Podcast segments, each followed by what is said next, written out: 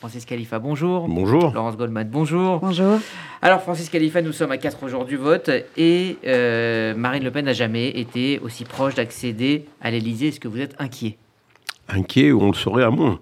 Euh, donc oui, il y a une inquiétude réelle, une, euh, une inquiétude parce que voir Marine Le Pen entrer à l'Élysée, ça a des conséquences. Ça a des conséquences pour la France et ça a des conséquences si on, va, on descend un petit peu sur la communauté juive, ça a des conséquences sur la communauté juive parce que nous avons euh, entendu ces déclarations, euh, ces déclarations sur euh, l'abattage rituel, ces déclarations sur le port de la kippa, ces déclarations sur la double nationalité. Tout ça, c'est des choses qui, touchent directement une grande partie, en tout cas, de, des Français juifs.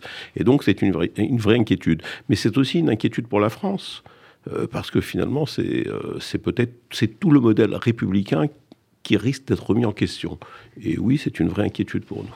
À titre euh, personnel, est-ce que euh, si euh, Marine Le Pen accédait à l'Élysée, vous pensiez, penseriez à, dissoudre le CRIF? Quelle relation vous pouvez avoir avec Marine Le Pen qui vous a attaqué longuement, avec qui on sait les relations sont, sont extrêmement mauvaises, enfin en tout cas il n'y en a pas. si demain vous avez à traiter avec donc une, république menée par Marine Le Pen, quelle va être l'attitude du, CRIF? Se, dissoudre, exister, résister sûrement pas la dissolution, plutôt la résistance. Plutôt la résistance, je crois que d'abord c'est l'ADN du CRIF, hein, puisque le, le CRIF est né, euh, est né aussi euh, dans la résistance. Il est né euh, à la fin de la, de la Seconde Guerre mondiale, en 1943, donc c'était aussi pour justement traiter de l'avenir des Juifs après la guerre. Et, et, là, nous aurons à rentrer en résistance. Alors, est-ce qu'il y aura contact ou pas contact avec Marine Le Pen Je, n'ai pas. Euh, c'est un cauchemar. du mal à l'imaginer au, c'est, un cauchemar, C'est un cauchemar auquel je n'arrive pas à me résoudre. Euh, j'arrive pas, j'arrive pas à imaginer l'avenir avec euh, Marine Le Pen. Il est certain, il est certain que que les relations seront difficiles. La relation sera difficile, même si la vocation du CRIF est de parler avec le pouvoir public. Je crois que le dialogue sera compliqué, difficile et euh, difficile à établir, difficile à mener, et je ne suis pas sûr même qu'il puisse y avoir un dialogue quelconque avec, euh, avec le Rassemblement national et avec euh, Marine Le Pen. Je vous rappelle juste que pendant toutes ces années, nous n'avons jamais eu d'échange ni de dialogue avec le Rassemblement national. Donc qu'à Dieu ne plaise, si elle venait à gagner cette élection, je ne suis pas sûr que notre position changerait. Est-ce que vous faites partie de ceux, euh, Francis Khalifa, qui font une différence entre Jean-Marie Le Pen, le père, et Marine Le Pen, la fille, notamment sur le sujet de l'antisémitisme? Écoutez, je crois que c'est pas, il ne s'agit pas de personnes, il s'agit de, partis politiques. Je crois qu'il faut dépersonnaliser les choses. notamment sur la Shoah, elle tient pas du tout le même discours que son père. Vous savez, euh, Jean-Marie Le Pen était euh, brut de décoffrage, c'est-à-dire que lui disait les choses comme il les pensait.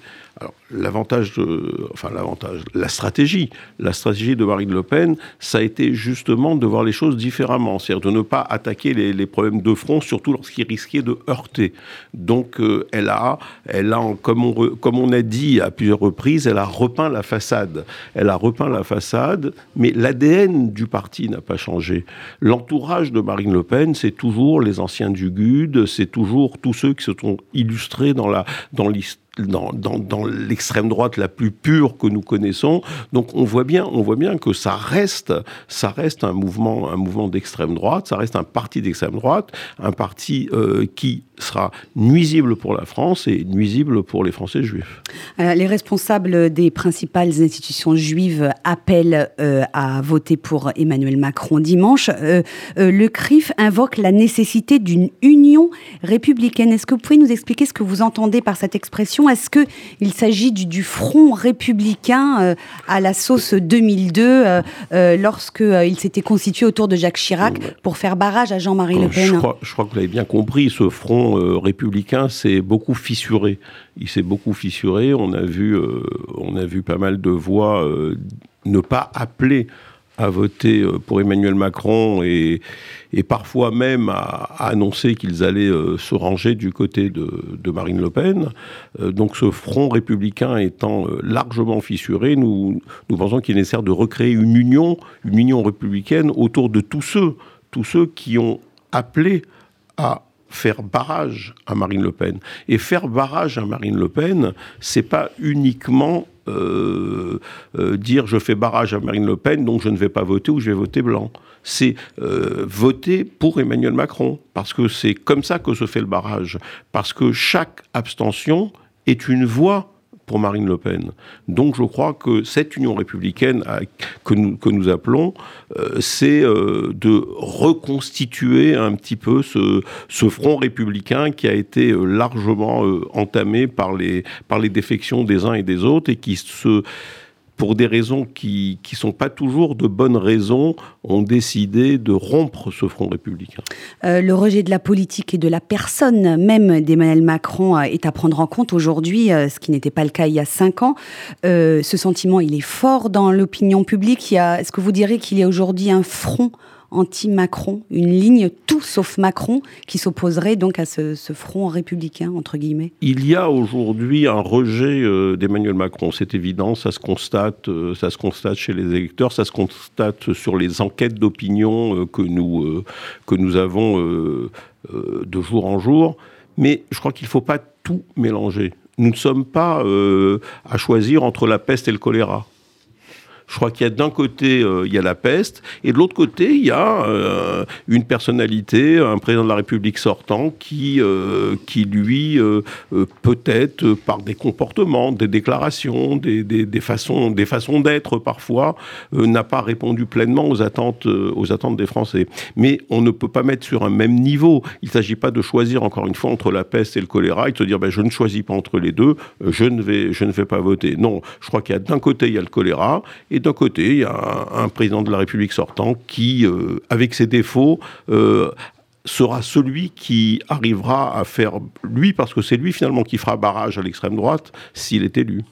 Euh, il est beaucoup question aujourd'hui de, cette fracture entre les élites d'un côté et le peuple, les classes populaires. Une fracture qui existe également au sein de la communauté juive. On a pu le constater, nous, ici sur RCJ, lorsque nous avons reçu, juste avant le premier tour, le grand rabbin de France, Chaim Korsa. Certains commentaires étaient extrêmement agressifs. Il visait également euh, le CRIF. Qu'est-ce que vous répondez euh, à, ces critiques? Est-ce que vous êtes déconnecté de la réalité sur le terrain, de ce que vivent nos au quotidien. Est-ce que les institutions juives ont un problème de légitimité?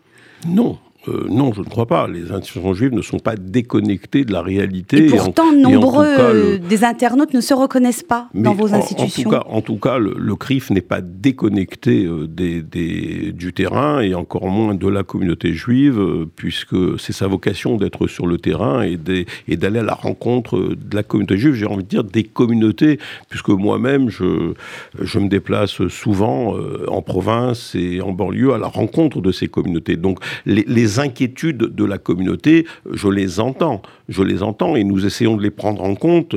Euh, nous c'est même pas que nous essayons, nous les prenons en compte et dans chacune de nos interventions, chacune de mes interventions, euh, qu'elles soient publiques ou privées auprès des responsables politiques de notre pays, euh, prennent en compte ces euh, inquiétudes qui sont aussi les nôtres. Et pourtant, vous êtes pris à partie parfois violemment euh, sur les réseaux sociaux. Je, crois, oui, mais parce que justement, c'est cette minorité que l'on entend beaucoup et qui fait beaucoup de bruit sur les réseaux, euh, sur les réseaux sociaux.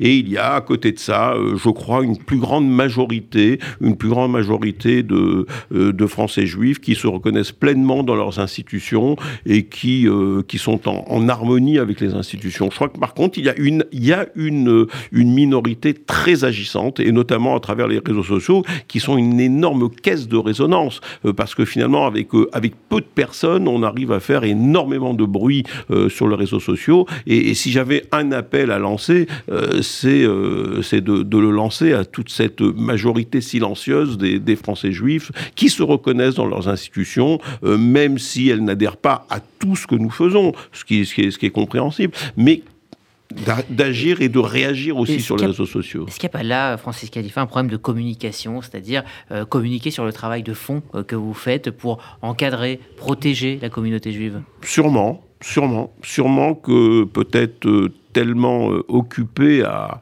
agir, à agir, à faire, comme vous dites, nous, on ne prend pas suffisamment de temps pour expliquer, pour expliquer ce que nous faisons, sûrement, sûrement. Est-ce que c'est cette minorité agissante dont vous parlez qui a voté Eric Zemmour euh, il y a dix jours au sein de la communauté juive? Oui, parce que dans tous les, dans tous les secteurs où on a pu analyser euh, dans tous les bureaux où on a pu analyser ce qu'avait pu être le vote des, Français juifs et où euh, Éric Zemmour est arrivé en tête, on voit bien que même lorsqu'il a un fort pourcentage qui dépasse les 7% qu'il a, qu'il fait au niveau national, bon, c'est pas non plus la, grande majorité des, des, Français juifs de ces bureaux. De ces bureaux. Et lorsque l'on analyse, lorsque l'on analyse ce qui s'est passé en Israël, où finalement, euh, bah, il n'y a que 10% du corps électoral qui s'est déplacé pour aller voter. Quelle importance voulez-vous accorder au vote qui, s'est passé en Israël? Donc, je ne crois, pas, crois pas que finalement le, phénomène Zemmour a, eu, à mon sens, une conséquence beaucoup plus grave que celle qu'il a eue sur, euh, la communauté juive. Je crois c'est que euh, ce qui est beaucoup plus important et beaucoup plus grave, c'est qu'il a fait de Marine Le Pen une candidate euh, normale, entre guillemets, euh, il a euh, normalisé, il a recentré en se positionnant complètement à l'extrême droite, à la droite de Marine Le Pen, il a complètement normalisé Marine Le Pen, et, c'est là tout le mal qu'il a fait d'ailleurs, et c'est ce, ce, ce, ce problème-là auquel nous sommes confrontés aujourd'hui, où elle apparaît presque comme une candidate de droite, qu'elle n'est pas. Toujours au sujet d'Éric Zemmour et d'un vote juif euh, que je mets bien évidemment entre guillemets, euh, il pourrait se présenter aux législatives dans la huitième circonscription des Français de l'étranger, euh, celle qui contient, qui comporte Israël contre le député sortant Meyer Habib. Il a des chances de l'emporter selon vous et est-ce que ça veut dire qu'il croit du coup à la réalité d'un vote juif, lui qui est contre le communautarisme Idée, Question soufflée par Rudy Saada, je précise. vous avez raison de, soulever cette question du communautarisme, parce que lui qui est tellement opposé au communautarisme est en train d'essayer de chercher la circonscription sur laquelle il a plus de chances, d'un point de vue euh, juif, de, pouvoir euh, récolter les suffrages. Bon, je, je, ne pense pas que ça ira au bout, que cette candidature euh, aboutira. Je ne suis pas du tout sûr, je suis quasiment sûr qu'il n'y pas. En tout cas, ça serait tout de même curieux qu'après avoir euh, craché sur les sur les victimes de Toulouse qui avaient été se faire enterrer en Israël, il aille chercher les suffrages des Français qui vivent, des Français juifs qui vivent en Israël. C'est, ça serait un peu curieux tout de même.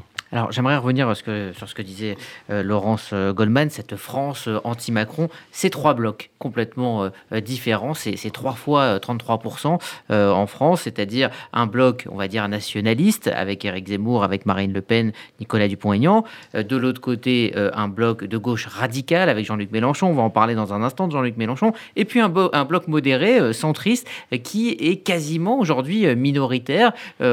Comment imaginez-vous la vie politique française euh, dans les prochaines années? C'est quand même assez inquiétant. Mais, oui, mais je crois qu'une des inquiétudes euh, essentielles du résultat de ce premier tour et de ce que vous venez de décrire, c'est de voir à quel point euh, notre pays vote aux extrêmes de voir que près de pas loin de 60%, pas loin de 60% des, électeurs ont voté pour un parti extrême. Je crois que là, c'est une inquiétude pour tous. C'est une inquiétude pour nous et je crois qu'on doit réfléchir. On doit tous réfléchir à ce qui a pu mener, euh, tous ces Français qui ne sont pas eux-mêmes des extrémistes. On ne peut pas dire qu'il y a 33% euh, euh, de, de, fascistes en France ou 33% d'islamo-gauchistes en France. Non, je ne crois pas. Je crois qu'il y a beaucoup de Français qui ne se reconnaissent plus euh, dans euh, ce que vous avez défini comme un le bloc euh, centriste. Ou, et je crois qu'il va falloir, le président de la République à venir aura un grand travail de pédagogie, d'explication à faire pour justement casser, casser cette, cette spirale ascendante de l'extrémisme dans notre pays. Parce qu'on le voit bien que d'élection en élection, les partis extrêmes progressent. Euh, je crois que mérite qu'on s'interroge là-dessus. Alors Jean-Luc Mélenchon a fait euh, son grand retour euh, hier en affirmant notamment sur BFM TV que Robert Badinter est une figure qui ne compte plus à gauche. Que lui répondez-vous? Bah, ça reste du Mélenchon dans le du Mélenchon. C'est-à-dire que Mélenchon est aujourd'hui, se sent pousser des ailes avec le score qu'il a fait. Il se voit déjà Premier ministre du prochain président de la République. Euh, et là, il s'attaque à ce qui est une figure, une figure de notre pays disant que Robert Badinter ne représente plus rien. Je crois que et figure de la gauche. Une figure de la gauche aussi, bien sûr. Mais je crois que je crois que c'est tellement excessif que ça en devient insignifiant.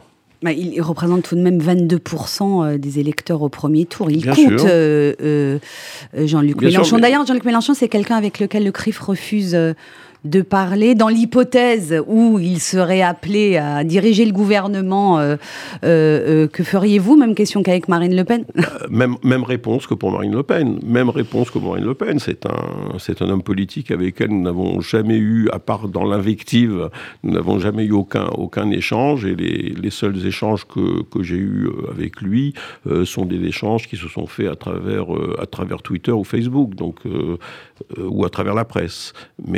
Je n'ai jamais eu d'échange avec lui. Le, CRIF, bien évidemment, euh, dont la, euh, la politique, dont la ligne a toujours été de ne pas parler aux extrêmes, quels qu'ils soient, extrême gauche et extrême droite, euh, maintiendra bien évidemment cette position. Euh, un mot sur euh, l'affaire euh, Jérémy Cohen, hein, dont on a beaucoup parlé juste avant le, premier tour. Alors, sans préjuger des résultats de l'enquête qui est en cours hein, sur le caractère antisémite de, l'agression de ce jeune homme, qui n'est pas avéré à ce stade, est-ce que vous estimez aujourd'hui que cette affaire a été instrumentalisée? Même sa famille a appelé à la prudence juste avant le premier tour. Ce que je voudrais d'abord, c'est saluer le, travail qui a été fait par la famille, et notamment par les frères, qui ont permis, euh, qui ont permis que l'on puisse aujourd'hui avoir deux personnes sous les verrous. Je crois que ça, c'est important, il faut le saluer. Il faut bien évidemment exprimer à nouveau euh, notre solidarité, notre sympathie, notre compassion euh, avec la famille. Et oui, pour répondre directement à votre question, bien sûr que cette affaire a été instrumentalisée. On a vu avec quelle précipitation euh, et précipitation calculée d'ailleurs. Éric Zemmour s'est précipité pour, euh, euh, prendre, pour prendre en main cette, cette famille et pour prendre ce dossier, et en espérant en tirer un bénéfice électoral. Bon, on voit bien que le bénéfice électoral n'est pas là et que j'ai le sentiment que Éric Zemmour aujourd'hui ne cherche plus à savoir ce que devient euh, l'affaire Jérémy Cohen. Plus personne n'en parle. Vous avez des, informations sur euh, l'instruction, l'enquête en cours et Non, l'enquête se poursuit. On a deux, deux personnes qui sont déjà arrêtées. Je crois que c'est, je crois qu'on peut saluer aussi la, rapidité avec lesquelles se sont euh, s'est déroulée cette enquête une fois que les témoignages ont pu être, et notamment ce fameux film euh, qui a été euh, collecté par les frères de Jérémy Cohen, euh, on ne peut que, saluer la, rapidité maintenant dans laquelle se passent les choses. Je crois que le, parquet, le parquet travaille, la police travaille. Laissons le temps au parquet et à la police de travailler, de faire toute la lumière sur cette enquête, et nous verrons à ce moment-là. Et je salue aussi d'ailleurs la, prudence, la prudence et les, déclarations euh, très responsable euh, de la famille, que ce soit la maman, les frères. Le, je, crois que c'est important, c'est important de le dire et de le, saluer. Euh, malgré la douleur dans laquelle ils sont, ils ont su garder, garder raison et ils ont su maintenir cette prudence nécessaire. Et donc, attendons maintenant de, savoir exactement ce qui s'est passé, même ce qui est sûr, et on le voit bien, puisque les deux, les deux personnes qui ont été arrêtés euh, sont, sont, sont pratiquement euh, inculpés, euh, c'est sûr qu'il y a une relation entre la RIX et le, et, l'accident euh, le tramway, de tramway. Donc il y a une relation qui est certaine. Donc attendons de savoir maintenant si euh, le, caractère aggravant d'antisémitisme peut être euh, retenu dans cette affaire. Francis Khalifa, on en vient maintenant à la situation à Jérusalem, plus précisément euh, sur euh, le mont du Temple ou esplanade des mosquées. C'est selon euh, la France condamne Israël sans apporter la nuance. pour les personnes qui s'intéressent à ces cycles de violence, on sait très bien à quel point elles sont instrumentalisées, notamment par, par le Hamas, pour créer de l'image, créer une émotion. Finalement, cela fonctionne. La France convoque une réunion avec d'autres partenaires, une réunion du euh, Conseil de sécurité à propos des violences à Jérusalem. Euh, les condamnations pleuvent partout dans le monde. Est-ce que, en tout cas par rapport à la France, euh, vous souhaitez que la politique du Quai d'Orsay se mette un petit peu à jour? Oui, bien évidemment, ça fait des, ça fait des cela années. Ne change pas cela fait des années que nous le disons. Ça fait des années que nous disons que le Quai d'Orsay est complètement déconnecté de la réalité, de ce qui se passe, de ce qui se passe. Et, on l'a vu à, plusieurs reprises. Hein. On, l'a vu au moment des, des accords d'Abraham le, seul pays qui n'a pas applaudi des deux mains euh, euh, les accords d'Abraham, ça a été notre pays, ça a été la France. Alors qu'on on voyait là un, progrès énorme euh, sur, l'évolution de la situation, ce qui se passait dans, cette partie du monde. Alors là, on est, on est face à des éléments, à des événements qui sont récurrents. On sait bien, on sait bien que, on, sait bien que le, le ramadan est toujours propice à ces, euh, à ces émeutiers, toujours profitent au soulèvement de ces émeutiers qui veulent profiter de, justement, de, et surtout lorsqu'il y a concomitance entre les, fêtes, euh, les fêtes juives et, les fêtes musulmanes. Et, Ajoutons la fête chrétienne aussi. Et, les fêtes chrétiennes. Et, donc là, euh, profiter, profiter de cette occasion où toutes les caméras sont braquées sur, sur Jérusalem pour justement commencer à, à, lancer, à lancer leurs pierres, à, s'attaquer aux forces de l'ordre, mais pas qu'aux forces de l'ordre, parce qu'on a vu, a des, a vu des images aussi où ce sont des, des individus qui vont prier tranquillement euh, au, au cotel, qui sont agressés en, passant, euh, en, passant par le, par le quartier arabe pour se, pour se rendre au cotel. Donc on voit bien qu'il y a là, euh, il y a là une, une volonté, une volonté manifeste euh, d'agression, de créer des émeutes et, comme vous l'avez dit, de, de, faire, de, faire que toutes les caméras euh, se portent, se portent, créent cette image, cette image qui va être ensuite diffusée à, à, à travers le monde et qui va aboutir à ces, ces réunions dont nous connaissons euh, d'avance les résultats du Conseil de sécurité de l'ONU et qui d'avance, dont nous connaissons les résultats, même lorsqu'ils sont à huis clos. Nous savons que c'est pour condamner de toute façon Israël. Et j'ai envie de dire que dans ce domaine, rien de nouveau sous le soleil. La seule chose que l'on peut déplorer, c'est qu'à chaque fois, euh, la France euh, fasse partie de, ces pays qui demandent ces réunions d'urgence et qu'elle ne, condamne pas, qu'elle ne, condamne pas le, terrorisme islamiste. Euh, lorsqu'il se produit lorsqu'il se produit en Israël parce que ce sont aussi des actes des actes de terrorisme. Une dernière question euh, Francis Khalifa, euh, vous avez au nom du CRIF co-organisé hier soir une cérémonie de commémoration du soulèvement du ghetto de Varsovie. Vous avez euh, à cette occasion prononcé un discours. Quel est l'enjeu aujourd'hui en 2022 de, de ces cérémonies autour des mémoires de la Shoah? Est-ce qu'elles doivent avoir une place particulière euh, dans le cadre d'une politique mémorielle menée par euh, les pouvoirs publics, une politique mémorielle diverse et variée ben, ce, sont, ce, sont des, ce sont des événements qu'il faut, euh, qu'il faut garder. Il, est évident que la mémoire, la mémoire, et c'est notre responsabilité, notre responsabilité à nous qui n'avons pas connu, qui n'avons pas vécu ces événements, c'est de préserver cette mémoire, de préserver cette mémoire pour la transmettre, parce que c'est par la transmission, par la transmission que nous gardons vivante cette mémoire. Et tant que cette mémoire sera vivante, on réduit, on réduit les, les, les, possibilités que ces événements se reproduisent. Donc il est évident que euh, toute, euh, toute la vertu de ces commémorations, c'est de garder vivante cette mémoire et de contribuer à la transmission de cette mémoire sans témoins, puisque les derniers témoins, euh, vous le savez, ont disparu ou disparaissent.